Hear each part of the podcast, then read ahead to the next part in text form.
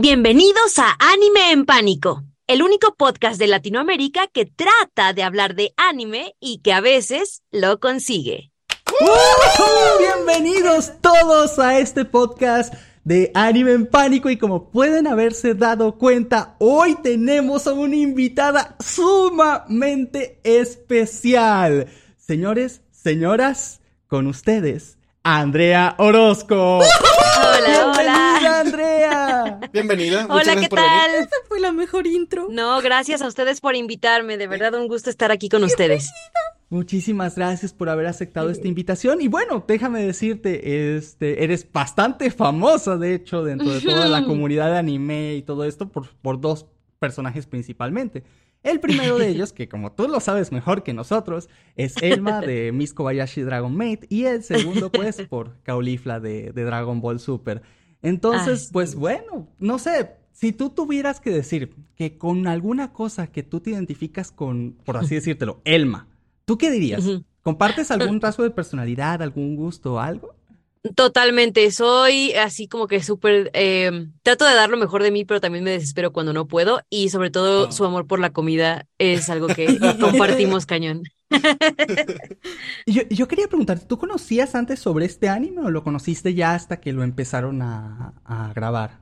No realmente, realmente no conocía nada eh, hasta que me llamaron, fue que me di, bueno, una idea de cómo iba todo esto, hasta que conforme fuimos avanzando con los capítulos, pues ya te vas adentrando un poquito más eh, en materia tanto del personaje como de la historia en general, ¿no? Entonces sí, me enteré hasta ese momento. Oh, ya. Y bueno, hay muchas, muchas personas que trabajan en esto que muchas veces no son capaces de ver, ya sea por temas de tiempo u otras cosas, los productos que ellos mismos doblan. ¿Tú tuviste la oportunidad de ver este Kobayashi, digamos, el anime en las temporadas que, que se rodaron? He visto algunos capítulos, pero realmente no muchos. Justo como dices, de pronto no tenemos tanto tiempo. eh, vaya, nuestro trabajo eh, como actores, pero también, eh, por ejemplo, me dedico a la parte de la dirección también.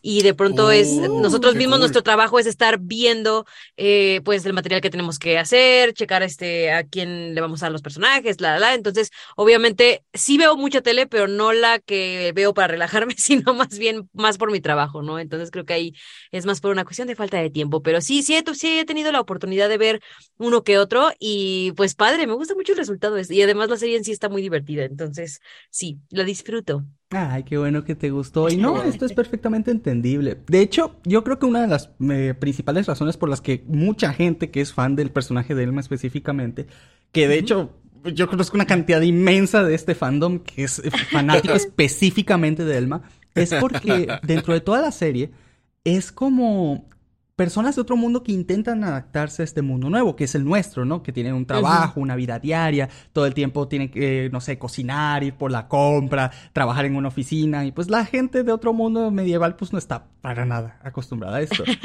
Y, y Elma para mí es la única de todas las dragonas del cast, de hecho, no para mí, en general sí es la historia, que por su propia cuenta logró hacerse una posición dentro de la sociedad humana. Es decir, a Toru, la, la, la otra chica, este, se hizo un, un lugar gracias a Kobayashi, la, la- esta oficinista que fue que la rescató al principio de la serie. Pero también está, tenemos a Fafnir, que es otro de, uno de los dragones hombres, por así decirlo, que fue adoptado por Taquilla, Lukua, que fue Adoptado. adoptada por, por la familia de, del- de Shouta, pero Elma no. Elma Sí, fue la no. única que llegó, consiguió un trabajo, consiguió una renta de un apartamento, se hizo una capacitación, o sea, es la única de todos los personajes del cast que se abrió un camino, digamos, en la sociedad o en el mundo por Sí. sí misma. Y eso yo creo que la hace un personaje bastante admirable. No significa que no está bien que uno reciba ayuda en su vida, pero creo que es bastante admirable que alguien pueda hacerlo por, por sí mismo. Así es. Sí, está bastante bonito eso. Y bueno, este, hablando un poquito de eso, también estuviste con el personaje de Caulifla de, de Dragon Mm. Ball Super. Este, ¿no, no se te cansó la garganta por gritar tanto? Mira, la, es la garganta y la vida totalmente, o sea, era algo que en cuestión de energía sí exige mucho. En cuestión de todo, yo creo, o sea, tenía como sus etapas y de pronto eh, sí me cansaba de gritar. Llegaba un momento donde las secuencias eran muy largas y eso sí te, te cansa, pero también de la mente, o sea, de estar concentrada, eh, de ser lo más precisa posible, porque de nada sirve estarme ahí desgañitando y gastándome la garganta si no estoy poniendo los golpes donde tienen que ir y abrir la boca cuando la tengo que abrir y cerrarla cuando la tengo que cerrar y demás. Entonces, eh, de todo estaba yo así súper tensa. Y cuando ya me tocó llegar a la parte de Kefla, pues fue todavía más difícil porque a mí me tocó ser la segunda en grabar. La primera fue Lupita, que es la que hace aquel. Entonces, de pronto, el tener que estar cuando eres el primero en grabar las fusiones, pues es más sencillo porque te explayas como tú quieres, das tus tonos, bien padre. La segunda persona tiene que apegarse así, pero de una manera mm, casi así con precisión cirujana, así de para que eso quede lo más este empatado posible y que realmente se oiga el efecto de fusión. Si no se oigan dos personas hablando al mismo tiempo, pero el chiste es que se oiga exactamente igual, ¿no? Entonces, de pronto, el combinar eso con los gritos, con la energía, con este, la, los reacciones de lucha y demás, pues obviamente era un proceso bastante complicado que yo acababa agotada, pero también estaba la parte del disfrute, ¿no? O sea, sí me cansaba, pero lo disfrutaba mucho ha sido lo, más difícil que has tenido que grabar, digo, porque se escucha un experimento bastante interesante. O sea, tener un personaje fusión que tengan que hablar exactamente al mismo tono, exactamente la misma velocidad. ¿Ha, habido algo más difícil que tú hayas dicho? No, eso estuvo difícil, pero esto, esto estuvo más. No, sí, definitivamente he tenido cosas mucho más difíciles. O sea, aquí nada más es sí tiene obviamente su nivel de complicación y te digo, la exigencia de energía, de estar al, eh, al mismo nivel de energía de tu personaje, pero eh, ya en cuestión interpretativa o incluso en cuestión técnica sí he vivido cosas un poquito más complejas. Entonces aquí nada más era el cansancio, lo que era lo, agotador, lo que era lo difícil, pero se iba, iba, saliendo. Entonces sí ha sido, sí ha sido de las cosas más difíciles, pero no ha sido la más difícil. Ok, ok, ok. Este, y bueno, bueno, ya que estamos hablando de todos estos personajes de anime, quería preguntarte, ¿tú en tu tiempo libre has tenido la oportunidad de haber, no sé, algún anime por ahí? ¿Has conocido algo de, este mundillo? ¿O pues trabajas en mm. ello, lo conoces, pero... Exacto, lo conozco más por el trabajo que por verlo en sí. No digo que no me guste, lo que pasa es que yo siento que cada, como dices tú, ¿no? Cada fandom, cada cosa que le gusta a la gente, como que no sé, tiene ciertas características que te llaman, ¿no? Y de pronto yo sí he visto animes y sí los he disfrutado y sí creo que son un tipo de arte muy especial, pero definitivamente no, no es como lo primero que me llama, ¿no? Sin embargo, te digo, lo, la verdad es que he aprendido a apreciarlo, he aprendido a, entender la profundidad de sus historias, que de pronto cuentan cada cosa que es bastante impactante. Eh, creo que es también acercarse a otra cultura, ¿no? Que de pronto eh, viviendo de este lado del mundo es un poquito lejano lo, lo, oriental. Digo, actualmente ya no tanto, ¿no? Por la tecnología y eso, pero en algún punto sí se sentía como algo súper lejano, como otro mundo, ¿no? Entonces, el poco a poco irnos abriendo hacia a esas culturas, el poder conocerlos por medio de su arte, en este caso del anime o del manga o en fin, creo que ha sido eh, algo súper importante y como muy, muy de esta época, muy de, de nuestra época, ¿no? Entonces, el poder ser parte de ese proceso en la parte de doblaje también es algo que, que he aprendido a disfrutar muchísimo. Ay, qué bonito. Y es que sí, tienes toda la razón. Y nosotros lo comentábamos en el podcast precisamente en el episodio pasado y era con respecto a cómo antes eh, nosotros teníamos todo este acceso a la cultura que muchas veces no sabíamos ni que era japonesa cuando éramos pequeños, Dragon Ball, Sailor Moon, este, no sé, Caballeros del Zodiaco, todo esto, y, y, la gran mayoría de los niños lo conocían, aunque no sabían que era algo diferente, por ejemplo, a las caricaturas como Box Bunny, para toda la animación como que se englobaba en una sola categoría para todo el mundo. Y hasta fue tiempos actuales y a través precisamente de todo este fandom que fue conociendo, no, es que son este, caricaturas eh, japonesas y tienen tramas, eh, digamos, bueno, pues voy a decirlo así tal cual, la mayoría de las animaciones japonesas, al menos, la, incluso las dedicadas para niños, tienen temas mucho más, ah, ¿cómo decirlo? Complejos, Complejos, sí, un poquito más maduras, un poco más complejas, que no son el típico chiste de, de, la semana. Yo me acuerdo mucho cuando, cuando este, mi hermana estaba más pequeña. Nosotros veíamos cosas como Bob Esponja, Los Padrinos Mágicos, este tipo de situaciones. Y eran graciosos, eran entretenidos, o sea, eran llevaderos. Pero la, mm, la diferencia aquí fundamental fue que lo que pasa en un capítulo se quedó en ese capítulo y es como que al siguiente es un universo completamente distinto. O sea, lo que pasó anteriormente se olvida por completo, aquí no pasó nada y solo son chistes, chiste, chiste, chiste, chiste, ¿no? Y así pasaba con la serie de la mayoría de las cadenas de televisión de ese momento y la TV abierta. Pero eh, una vez llegó el, el, cable, por así decirlo, el, todo este TV por pago, y teníamos canales como Fox Kids, que evolucionó a Jetix, teníamos Cartoon Network, que tenía el bloque de Toonami, teníamos Locomotion, que evolucionó en Animax, teníamos todo esto, pues ya uno podía ver, ah, digamos que junto con sus caricaturas normal, podías ver los animes y, verías, y veías la enorme diferencia que eran esos tramas. Todos los episodios tenían que ver con cosas que pasaban en el futuro, con el pasado, eran tramas mucho mejor estructuradas y aunque fueran muchos para niños, no sé, como Digimon por decir algo, uh, sí tenían una historia secuencial, sí había un fin, había un motivo, había un todo, cada personaje tenía identidades muy específicas, una historia, digamos, por detrás que ibas descubriendo poco a poco y eso es lo que yo creo que a muchísima gente de este fandom fue lo que le hizo que finalmente se decantaran por, por ese gusto a la larga, ¿no? Por por el ver anime, estar interesados en esto, ese tipo de historias complejas, por así decirlo, y al mismo tiempo representados en una fantasía que es la animación, que no puede ser lograda, por ejemplo, si lo grabas en un estilo como novela, por decirte algo, porque hay cosas que son imposibles de hacer. O sea, ¿tú, te imaginas una transformación de Super Saiyajin en una novela o en, o Sí, no, se vería mal, se vería mal. sí, definitivamente que sí. Y bueno, aprovechando todo esto, de, de, hecho, eso que me dijiste me acaba de recordar a algo. Voy anécdotas, aquí lo hará de nuevo. Cuando yo estaba en la primaria, me acuerdo que una compañerita iba a hacer una fiesta de cumpleaños en su casa.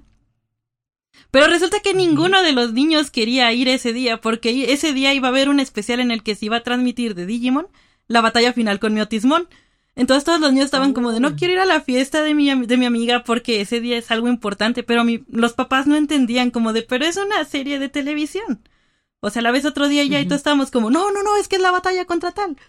Y la cosa es que también como que a los papás se les hizo raro eso de que tuviera trama, continuidad y que todos estuviéramos tan ¿cómo decirlo?, tan al pendiente de qué era lo que iba a pasar en esa batalla. A final de cuentas, la chica puso la serie en su cumpleaños y su cumpleaños fue todos ahí viendo Digimon y todos como, tú puedes, Garurumon. ¿Y el pastel? Nada, la batalla, la batalla. Ah, estábamos comiendo pastel y viendo la batalla y todo. Ah, Como así.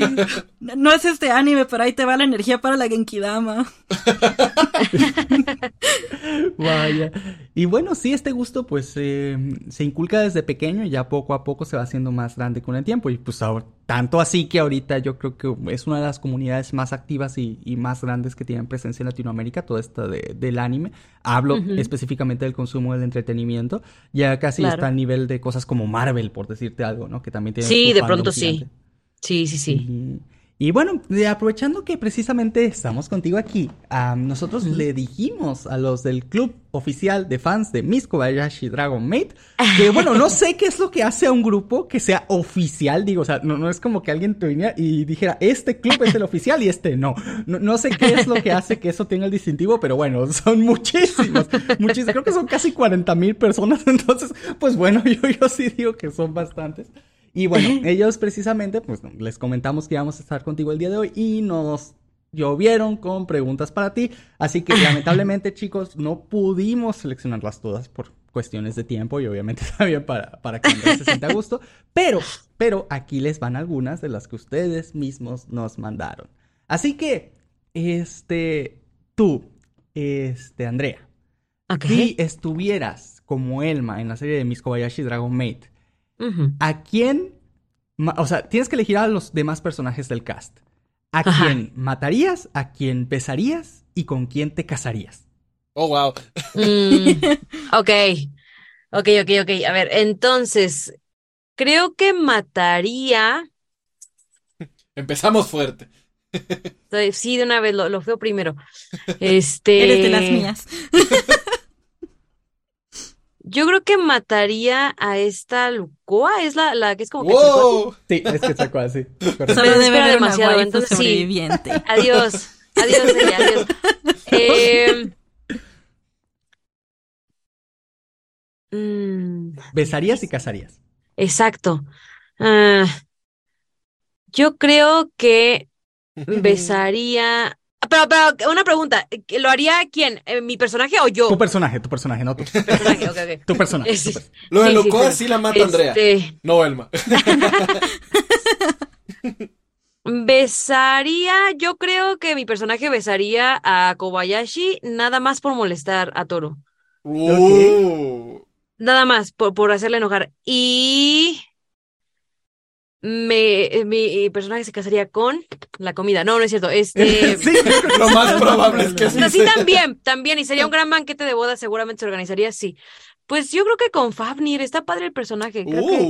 quedaría bien de pareja. Ay, creo que qué sí. lindo. Qué lindo, qué lindo. Ok, aquí te va y te va- eh, spoiler un poquito de- del manga. En realidad esta pregunta sí fue en serio, pero aquí yo te doy un poquito de contexto para que sepas así como, como de la serie. En el manga, y te lo va a tocar seguramente doblar en, en posteriores este, temporadas de la serie. Spoiler. Eh, esto es un secreto, Spoiler spoiler, para los que no han visto el manga de Kobayashi. Eh, Spoiler la- alert, no, La no, corten. razón por la que Elma se quedó en el mundo humano es Ajá. porque a ella le gusta Toru.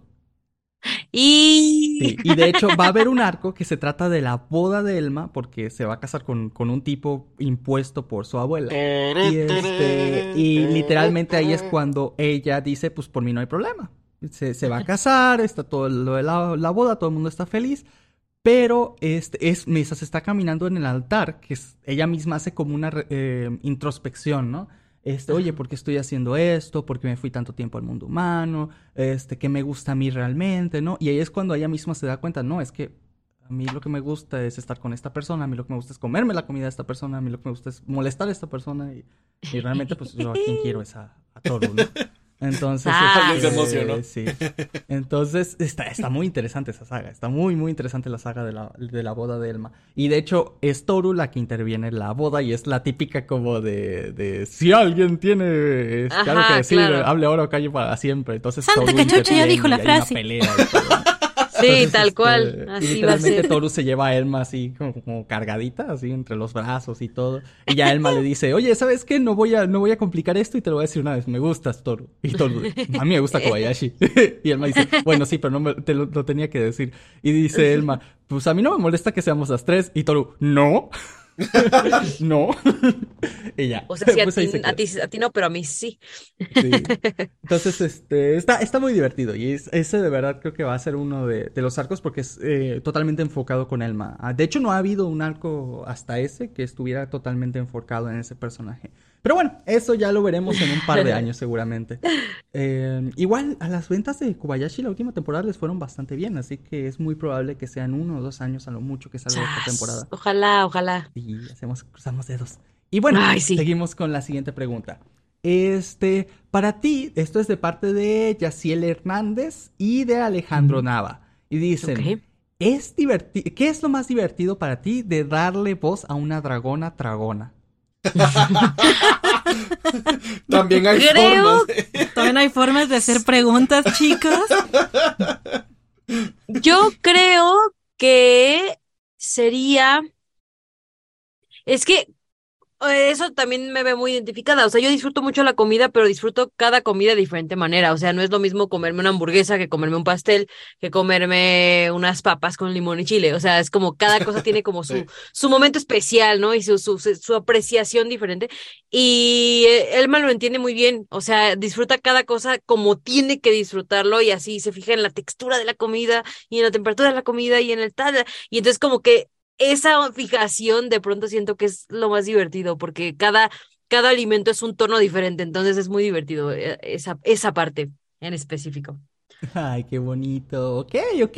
Este, um, ¿hay algún personaje que no sea Elma, pero de algún otro anime de los que hayas participado, doblado? Porque, bueno, estuviste en Dragon Ball. Creo que también estuviste doblando un personaje. ¿En qué fue? ¿Sword Art Online? Creo que fue. Ay, Este, sí, sí creo que sí.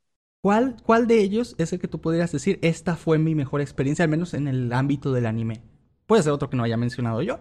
Claro, em, yo creo, sin temor a equivocarme, que sería otro personaje que también disfruté mucho en cuestión de, de anime, sería Iris de Violet Evergarden. Ese Oh. personaje me gustó mucho hacerlo. Vaya, esa, esa serie de hecho es muy bonita, muy, muy Es súper bonita, muy intensa también, pero Animes que sí, yo creo que de los para no de llorar. anime, Sí, es que sí, justo, o sea, es como de, mu- tiene sus momentos y aparte, igual, ¿no? O sea, está Violet, pero obviamente cada una tiene como su capítulo especial, ¿no? De sus situaciones, traumas y demás desmadres. Entonces, obviamente, son, yo me acuerdo que también cuando me tocó hacer el mío lloré muchísimo. Entonces, sí, fue, fue un anime que disfruté hacer bastante. Wow, ¡ay, qué bonito! Está tan hecho, triste no- que Andrea lloró trabajando en el doblaje.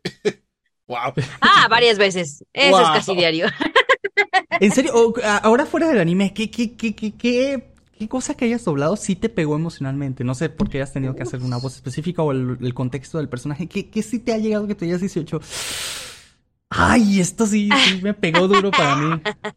Fíjate, eh, ah, curiosamente yo estaba recordando un, un momento, eh, platicando con un amigo, de que de pronto eh, nos toca como actores hacer ciertas cosas que nos ayudan como a, liberar o a sacar lo que traíamos, ¿no? De situaciones personales. O sea, a veces utilizar la memoria emotiva funciona bastante bien.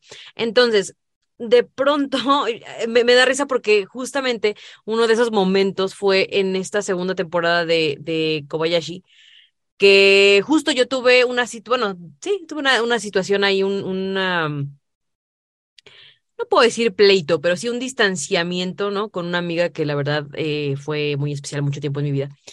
Y de pronto esta escena donde en la segunda temporada se recuerdan como el pasado Tori, y, digo Toru y este y Elma y de pronto se van a enfrentar y van a tener un duelo y empieza ella a decirles que tú como, me- como amiga, ¿cómo es posible que no te dieras cuenta de ta, ta, ta? Y que le empieza a sacar ahí todo. No, bueno, yo ahí acabé con la garganta así de que "Ugh", toda rota, porque obviamente muchas de las cosas que estaba diciendo yo las podía ver reflejadas en ese momento en mi vida. Entonces de pronto fue como... Ah, ese fue el mo- un momento muy catártico y muy especial para mí porque pude sacar muchas cosas que traía guardadas desde hace mucho tiempo.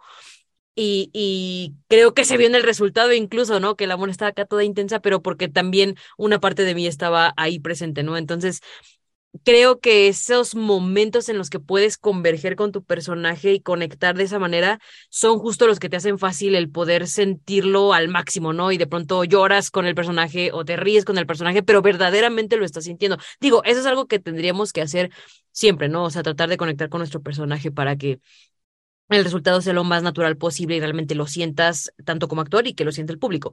Pero hay momentos o hay escenas o hay personajes que te ayudan todavía un poquito más, como que te llegan más directo, ¿no? Entonces, justamente esa, esa escena con, con Elma fue de las que me han, han sido muy, muy vivenciales, por ejemplo. Wow, wow.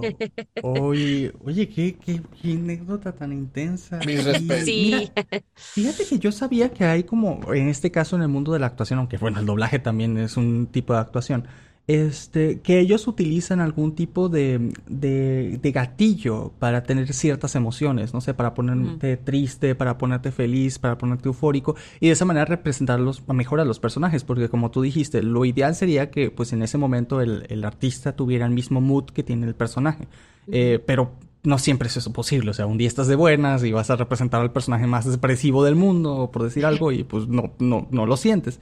Este, Sí. en tu caso, ¿cómo le haces para meterte, por ejemplo, un personaje? No sé, puede ser como en Elma, Caulifla. ¿Qué, qué te, ¿Tú haces algún ritual para ti misma para meterte en un personaje? ¿O simplemente tratas como de averiguar qué siente el personaje y más o menos por ahí te va? ¿O te basas completamente en, en las indicaciones que haya de manera técnica? No sé, por parte del director, por no sé.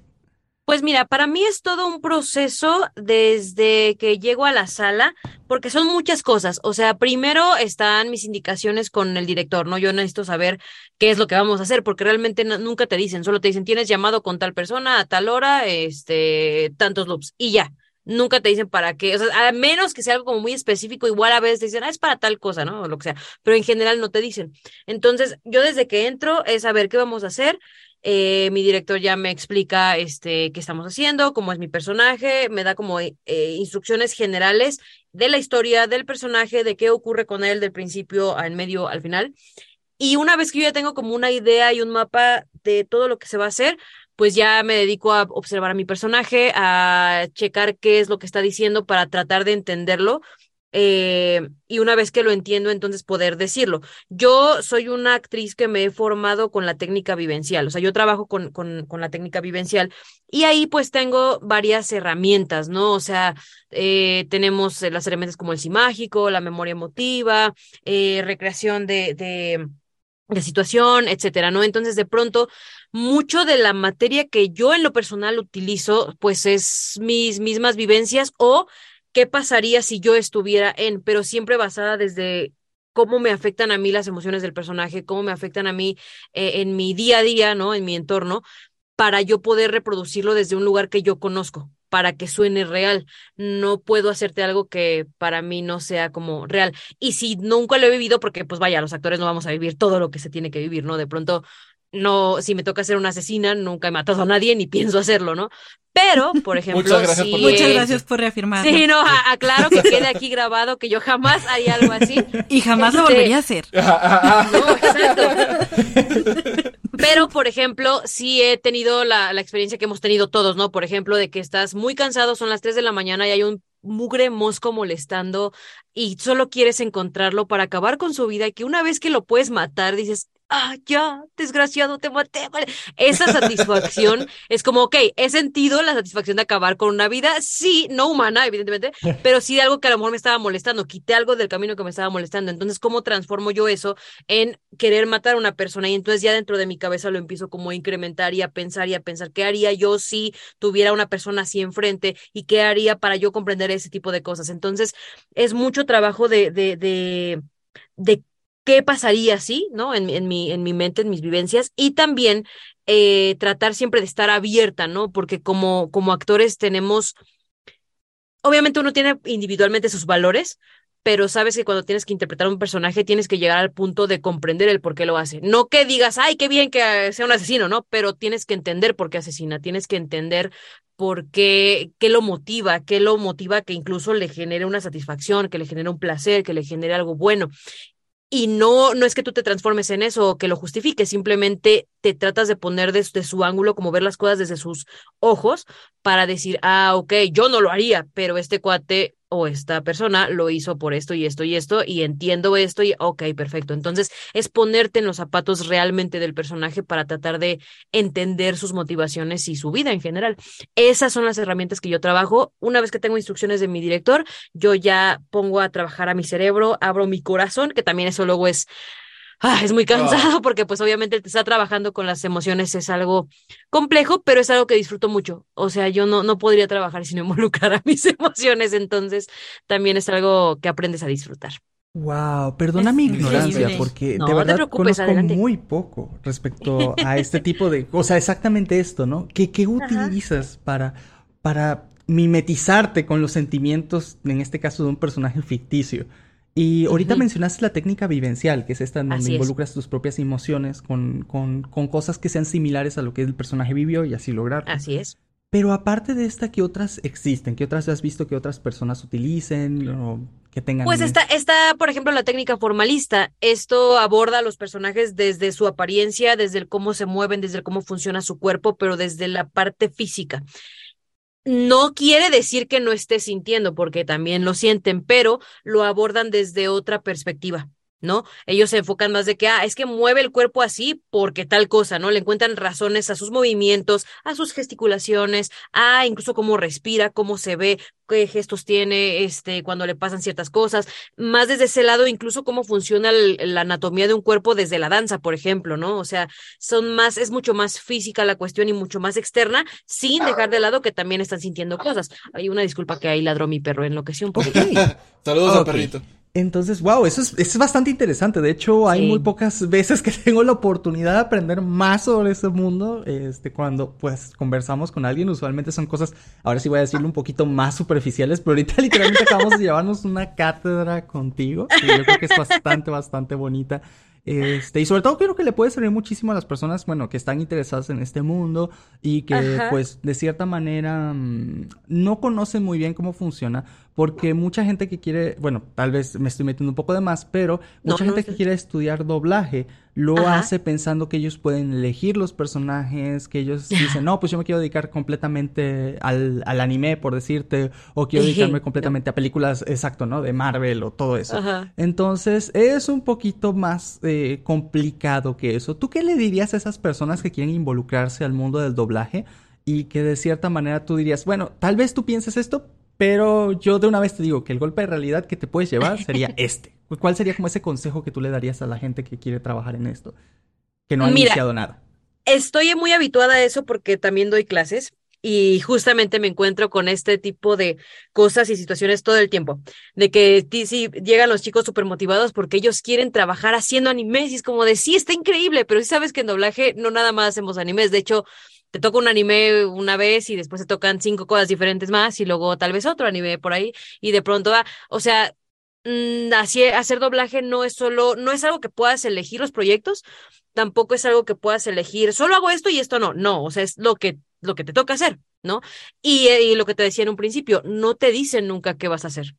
Tú tienes llamado con tal persona y llegas a tu llamado. Quién sabe, puede ser caricatura, puede ser live action, puede ser stop motion, puede ser este un documental, puede ser N cantidad de las Kardashian, ¿sabes? O sea, de pronto son cosas que dices, "Ah, ok, que no lo tenías vislumbrado en tu camino, pero porque el doblaje no solo es anime o no solo es animación, el doblaje es, es lo que existe en lo audiovisual, eso es lo que tenemos en doblaje, ¿no? O sea, hacemos N cantidad de proyectos distintos de todas las nacionalidades, de varias épocas, incluso cosas que incluso se remasterizan, se tienen que redoblar, o sea, es, una cantidad enorme de trabajo. Y, justamente es eso, mm, hay, hay, que, hay de todo en la viña del Señor, hay que hacer de todo. Y si quieren, si pretenden dedicarse al doblaje, pues tienen que pensar que esto es algo que van a hacer eh, no para algo en específico, es algo general. Y eh, otra cosa súper importante es que si eh, les interesa el mundo del doblaje, si les interesa dedicarse al doblaje, que entiendan desde el día uno que esto es una rama de la actuación. No es una rama de la locución, no es una rama de comunicación, no, es actuación. Actuación. ¿Por qué? Por lo que te explico, nunca sabes qué personaje te va a tocar y tienes que ser capaz de, de llenar los, los zapatos de ese personaje. Decía este, la gran actriz Rosanelda Aguirre, que ya falleció, este, decía ella que, que nuestro día es muy loco porque la velocidad de nuestra industria nos permite tener distintos llamados al día. No es como en la televisión o el cine que tienes que estar todo un día en una locación para hacer una escena de algo. No, no. Aquí hacemos tres, cuatro, cinco, seis, diez proyectos al día. Entonces, de pronto estás en una sala haciendo a una niña toda tierna y adorable e indefensa y acaba tu llamado y corres y vas a ser la, la villana de una película y acaba y corres y vas a hacer algo de comedia y corres y luego te toca un anime y luego corres y vas a hacer un... ¿Me explico? O sea, es cambiar de, de, personajes muy rápidamente y cambiar mentalidad de esto y la parte cada director trabaja diferente, entonces es un adaptarse constante y rápido que no tienes que tener tus herramientas actorales súper preparadas porque nunca sabes cuál te van a pedir. Entonces, mientras más herramientas tengas, mientras más preparación actoral tengas, mucho más cómodo va a ser. No quiero decir fácil porque fácil no es, pero es mucho más cómodo y te da una seguridad también a ti de saber que lo que te pongan lo vas a saber hacer, ¿no? Si no, se vuelve una cuestión muy limitada de que sabes hacer ciertos personajes, ¿no? Y, y, ya. No, aquí el chiste, y eso es algo que le repito a mis alumnos, mientras más herramientas tengan, más posibilidades de trabajo van a tener. Entonces, eh, justamente es eso, que si de verdad lo desean, de verdad les gusta y les apasiona, empiecen por, por enfocarse en estudiar actuación y una vez que estudian actuación, puede ser la, la, carrera sería lo ideal, pero si no, por lo menos un diplomado, un taller bueno de, de, de, su buen rato para que aprendan las bases de la actuación y ya después especializarse en doblaje, porque el doblaje es una especialidad, ¿no? Como el cine es una especialidad, televisión es especialidad, Mm. el doblaje es una especialidad. Entonces, uno primero se for formas la masa central y ya después le das forma de lo que tú quieras, en este caso, doblaje, ¿no? Que ya es una preparación más específica para aprender la técnica, aprender a aplicar tus conocimientos de actor en el atril, en un micrófono, que no es lo mismo que actuar en teatro, que no es lo mismo que actuar en cine, ¿no? Entonces, eso, eso es la, la Así es el proceso natural para poder llegar a este trabajo. Es un trabajo, eh, un camino largo, un trabajo arduo, pero que la verdad tiene sus recompensas y que si lo saben hacer bien y les apasiona, van a ver que, les va a gustar. wow, eso es súper increíble. De hecho, bueno, espero que si alguien de aquí está interesado en irse por el camino de, del doblaje algún día, eh, pues bueno, esto les sirva como un consejazo. Y de hecho, precisamente hablando de esto, ya que dijiste como la parte mala, así como de mm, tengan cuidado porque esto es como por donde se van a topar con las piedras. Si hubiera alguien que fuera un recién graduado de alguna, este, um, digamos, de, de, alguna especialidad de doblaje o lo que sea, y que va a su primer este, casting, ¿no? Que va la primera vez que va a, irse por un personaje que no sabe ni qué es, no sabe nada. Es incluso antes de que esto suceda. ¿Tú cuál crees que sería el consejo más importante que le podrías dar a una persona que apenas está saliendo de su formación y que va a dar el primer paso a su primer trabajo de doblaje? ¿Qué, qué, quisieras decirle a esa persona o a ti misma incluso en el pasado para decirte, si haces esto, yo creo que tienes muchas más posibilidades de conseguirlo?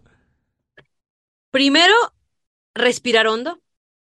Eh, saber que no va a ser fácil y saber que es muy probable que cometa errores, pero que tenga consciente de que esos errores no tienen por qué determinar su calidad como actor, siempre y cuando esté seguro de su formación y su preparación. Es decir, cuando te enfrentas al mundo laboral allá afuera, casi siempre te llueven las puertas cerradas, te llueven los regaños, te llueven las llamadas de atención, te llueven el que ni siquiera te den la oportunidad, por ejemplo. Y aquí lo que hay que saber es que no va a suceder todo en un día. Tienen que tener mucha paciencia porque primero es darse a conocer, no ustedes, dar a conocer su trabajo. Su trabajo va a hablar por ustedes. Eh, una vez que logren abrir la puerta, ¿no? Que pareciera ser el paso más difícil, realmente el paso más difícil es mantener la puerta abierta por años, ¿no?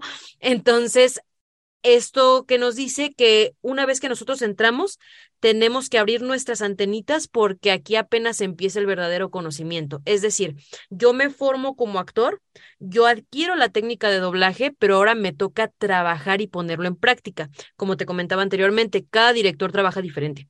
¿no? Entonces tienes que agarrarle el modo a cómo trabaja tal director, cómo trabaja tal otro, tú mismo cómo te sientes mejor trabajando, ¿no? Aprender a observarte, aprender a conocer tu instrumento y eh, armarte de mucha paciencia, porque te vas a topar con eh, varios obstáculos, muchos varios obstáculos, y tienes que tener esa resiliencia y esa resistencia para aguantar los golpes que vengan y decir, no importa, se sintió feo, pero yo sigo, ¿no? O sea, y no me voy a rendir, no me tomo nada personal, esto es trabajo, y eh, cada vez que alguien me, me dé un, un consejo o incluso un regaño, pensar, a ver, ¿por qué me lo está diciendo? No ponerme en plan de víctima de, ah, es que me quieren afectar mi carrera. No. ¿Por qué te llamaron la atención? ¿Por qué te dijeron esto? aprender a escuchar y aprender a aplicarlo y saber que una vez que entras a doblaje no quiere decir que ya se acabó tu formación. Tú tienes que tratar de seguir entrenándote como actor porque las tendencias cambian, eh, van avanzando, eh, las actuaciones incluso. Tú ves de pronto series de los noventas y las actuaciones que ves en pantalla ya no se ven igual a los programas que vemos ahorita, por ejemplo. Entonces, si tú pretendes entrar con tonos noventeros, te van a echar para atrás porque ya nadie actúa así en pantalla, ya es muy raro que hagan eso, ¿no? Eh, o la animación también ha cambiado muchísimo. Eh, de pronto, antes crecimos, los, nuestros papás, nuestros abuelos crecieron con Hanna Barbera, ¿no? Por ejemplo, ¿quién les iba a decir que de pronto iba a haber caricaturas tipo Ricky Morty? Entonces, tú no sabes cómo puede evolucionar la industria, entonces tienes que estar preparado para hacer lo que sea que te pidan en ese momento y además saber que es algo que me, dicen mucho mis alumnos. Oye, oiga maestra, pero ¿cuánto tiempo nos dan como para prepararnos para el personaje? 10 segundos, amigo. O sea, te dicen instrucciones y va, graba. O sea, tú ensayas, grabas, ensayas, grabas, ensayas, grabas y te vas al siguiente llamado. Entonces, no tienes tanto tiempo como para tomarte así un momento de, a ver, vamos a ver todo el libreto. No, tú nomás ves tus escenas, sigues instrucciones y vámonos. Entonces, obviamente, son muchas pelotitas al aire que tienes que tener muy seguras y a la vez mucha paciencia para saber que es un proceso lento, que al principio te van a soltar personajes pequeños y que es mejor, porque tú ya en la zona profesional tienes que demostrar que aunque te den un loop, que es la, digamos, unidad de medida más pequeña dentro del doblaje, eh, sabes que aunque te den ese único loop para tu llamado, va a ser el mejor loop que hagas y tienes que hacerlos mejor un loop de la vida, ¿no? ir creciendo y de pronto, ay, ya me salen seis loops bien padres y seguir creciendo hasta que diez loops me queden increíble y así, y así, y así hasta decir, wow, ya puedo hacer estelares, ya puedo hacer personajes de muchísimos loops, ya puedo hacer grabaciones de muchas horas y lo voy a lograr porque también es como correr una maratón. De pronto hay chicos nuevos que los ponen a hacer personajes ya grandes y a la mitad ya pobrecitos están bien bloqueados, ya no saben ni lo que están haciendo porque no están acostumbrados al ritmo de trabajo. Entonces, insisto, yo creo que la, lo principal es preparación, pero también mucha paciencia para ir recibiendo poco a poco lo que venga en el camino y saber procesarlo de una manera inteligente a favor de tu futura carrera, que sea, que tu objetivo sea crear una carrera larga y fuerte y que llegues para quedarte, no nada más para irte quedando en el camino, ¿no? Wow, ok. Oye, y perdona por esto, pero un loop es la unidad más pequeña que le dan a una persona para, para, para hacer una línea de voz. Pero, ¿qué sería esto? ¿Es una palabra, una frase? ¿Es, ¿Qué el loop, el nombre loop viene de cuando se grababa el doblaje al mero, mero principio de la historia del doblaje aquí en, en Latinoamérica y bueno, también allá en Estados Unidos y más, que era eh, el rollo de cinta ¿no? Era eh, ese, ese segmento de la cinta se llamaba loop. Actualmente un loop dura, son 25 palabras o 15 segundos, lo que ocurra primero en pantalla. ¿No? Entonces tú tienes tu libreto y vas a ver que tu personaje se avienta un monólogo choncho de media página. Ese, ese monólogo se va a dividir por loops, que son las primeras 25 eh, palabras que estén o los primeros 15 segundos. Lo que primero ocurre en pantalla, hasta ahí se corta el primer loop. Y de ahí ya sigue, ¿no? O por ejemplo, en un loop puede ser nada más una reacción, porque en ese segmento solo salió una reacción de tu personaje. ese es otro loop. Eh, es la unidad de medida que utilizamos en doblaje para poder contabilizar nuestro trabajo, tanto para saber la carga laboral que voy a tener como para saber cuánto voy a cobrar. Ahora, eh, nada más, este es como un dato curioso. Este, a pesar de que la unidad de medida es el loop, el llamado mínimo son seis loops. Es decir, tú puedes grabar uno, dos, tres, cuatro, cinco o seis y el pago es el mismo. Y a partir de ahí ya empieza a correr como a manera de taxímetro, digamos. Esa es como la base y a partir de ahí, conforme van creciendo la cantidad de loops, pues más, más te van pagando. Ah, ok, entonces si te llaman nada más para hacer un, a un personaje por ahí de fondo que haga ¡Ey! Y, ya eso, no sé. Ese es un llamado mínimo. Ese es un llamado mínimo. Se cuentan como seis loops, aunque solo sea uno o dos, porque a lo mejor en ese momento se cortó el loop. Este es llamado mínimo y así se tiene que pagar. Oye, qué, qué interesante. Y, está bastante bien, porque me imagino que sería bastante injusto que, no sé, tú vivas en una parte de la ciudad y te llamen hasta la otra y tengas que ir al final y que te paguen dos palabras. Entonces creo que no, no sería muy rentable. Sí, no, exacto. Es como, como que se da lo mínimo porque es lo mínimo justo y de hecho, este, pues son cosas que tienen que ir también cambiando con, con el tiempo, con la inflación. Obviamente van, han, han ido evolucionando, pero sí esa es como justamente lo que dices, ¿no? Para que te convenga ir a, trabajar o grabar ese llamado, pues es ese, ese mínimo. Y ya te digo, de ahí va creciendo. O también, por ejemplo, si es un personaje fijo, por ejemplo, Elma era un fijo porque ya se repitió a partir del segundo capítulo. Eh, el tabulador aumenta también un poquito. Este, los loops cantados tienen otro, otro costo, son un poquito más eh, elevados. Y así, o sea, dependiendo tus intervenciones, eh, el proyecto también, si es para cine, se cobra diferente, se cobra un poquito más. Este, en fin, no, o sea, hay como varias modalidades, pero la base es esa, el, el loop tanto para cobrar como para contabilizar nuestro trabajo. Ah, tengo 20 loops, tú ya más o menos calculas cuánto tiempo va a ser. Este, y así es como nosotros lo, lo contabilizamos. Wow, oye, y sin decir nombres, así como una curiosidad curiosa, este, y, bueno, y si se puede responder, claro, ¿cuál, paga así que tú digas más? ¿Hacer loops para una película? ¿Para series, no sé, de, de plataformas de streaming? ¿Anime? Mm o este o cosas no sé para televisión. Cuál de estos tú dirías que este es como que ahí sí ahí sí se unifica.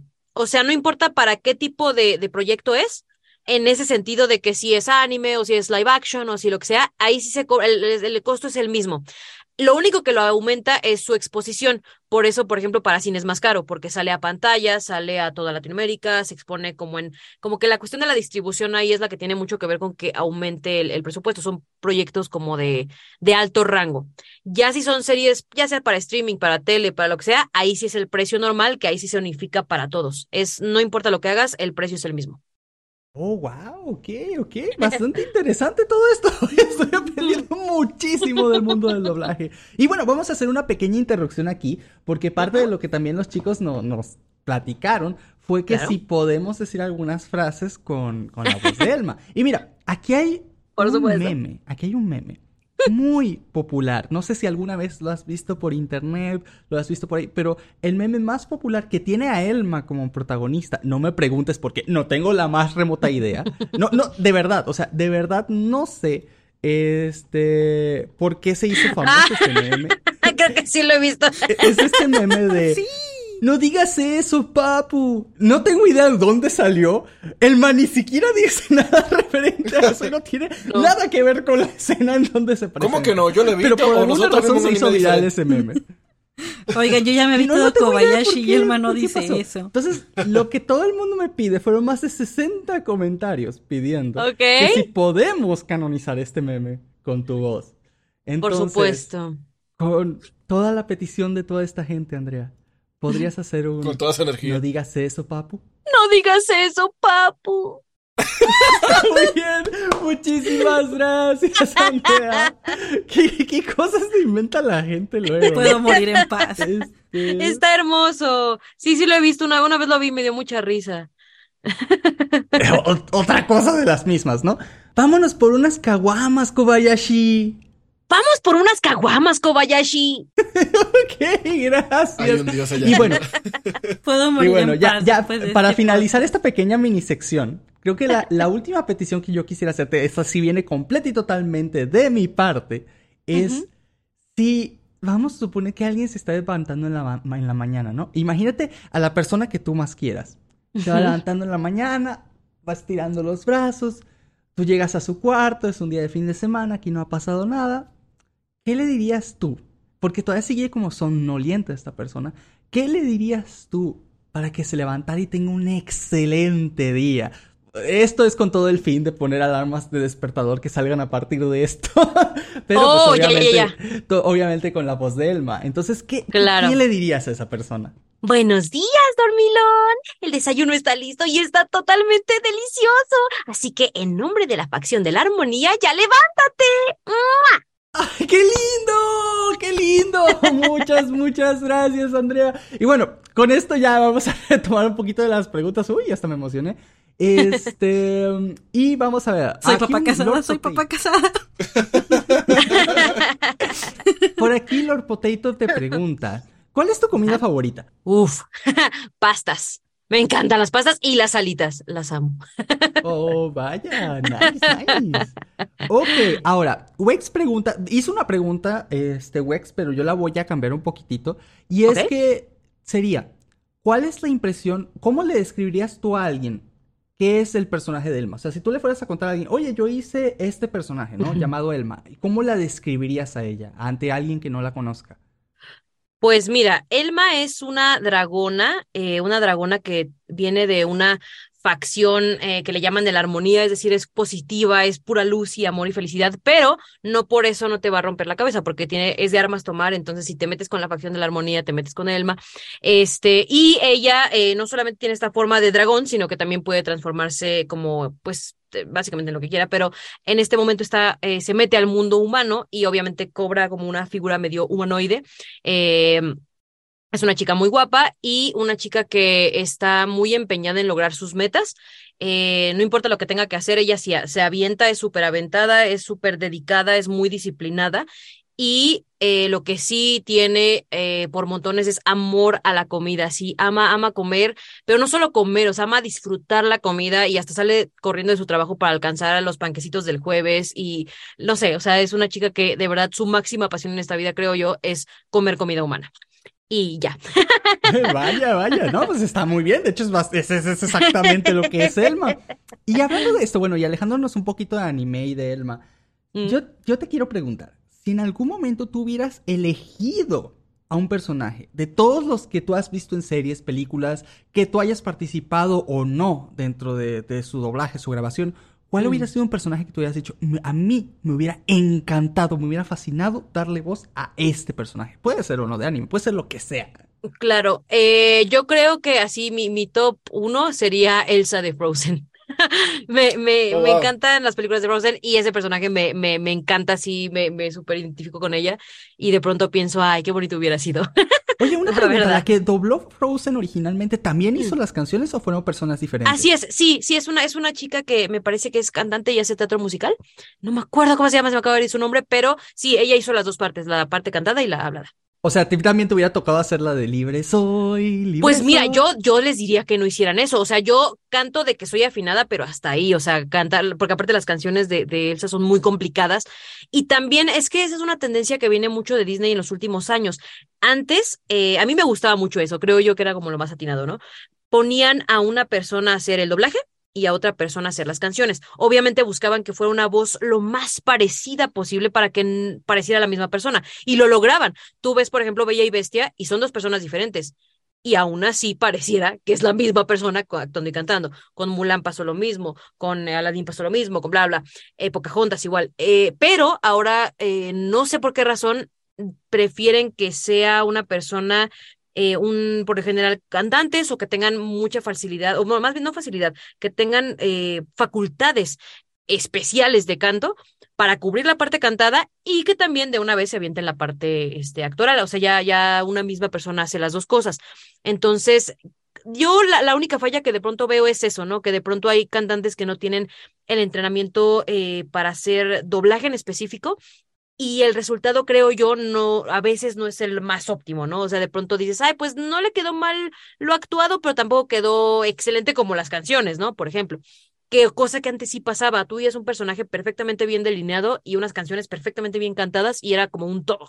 Y ahorita la verdad es que sí ha cambiado un poquito eso y creo yo que sí de pronto demerita la parte actuada, no porque esté terrible, pero podría estar mejor, a mi parecer. Entiendo. Y aparte sube muchísimo los requisitos que alguien necesita para participar en, en estos proyectos. Sí, ya se vuelve algo mucho más complejo para, para entrar. Casi, casi van como ya con invitación directa de que Disney los medios selecciona desde antes en muchas de las ocasiones para este poder eh, tener este control de calidad dentro de la parte musical de las películas.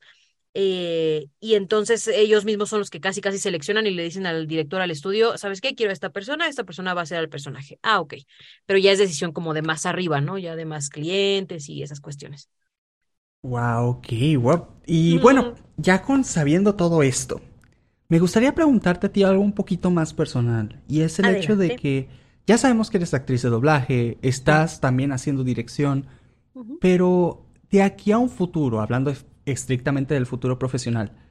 ¿qué es lo que sigue para Andrea Orozco? ¿Qué es lo que sigue en términos de a dónde te gustaría estar, no sé, de aquí a 10 años? ¿Qué te gustaría lograr en este ámbito?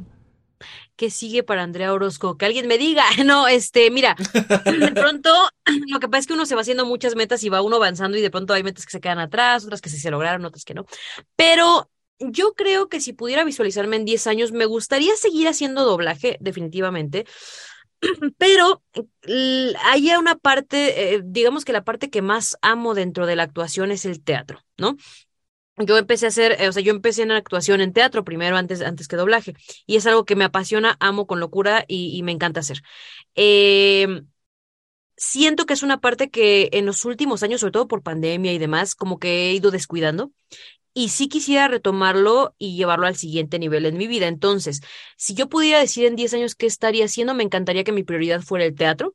Me encantaría darle forma a mi propia compañía de teatro, a mis proyectos y eh, seguir trabajando en, todo lo que se pueda, incluyendo doblaje, incluyendo si de pronto se puede direcciones. Quiero también seguir por el camino de la docencia. eh, enseñar es algo que me ha llenado en muchos aspectos que yo nunca me vi, me vi siendo maestra, o sea, yo realmente era como algo de que no, pues eso es para otras personas, yo no.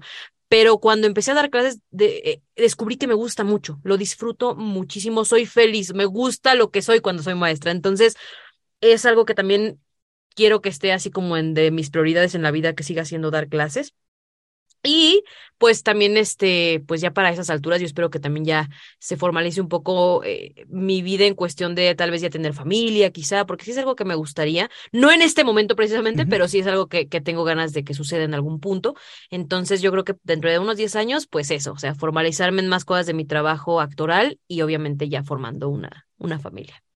Ay, qué bonito. Yo Yo creo que eso es algo común que tenemos, creo que casi todos los que estamos ahorita en la temporada actual, estos, digamos, los millennials que estamos por arriba de los 30, que, que tal vez queramos tener hijos, tal vez no, pero ninguno, o sea, bueno, es, ya es muchísimo menos la cantidad de gente que, que los tiene ya a esta edad. Sí, Entonces es algo que, exacto.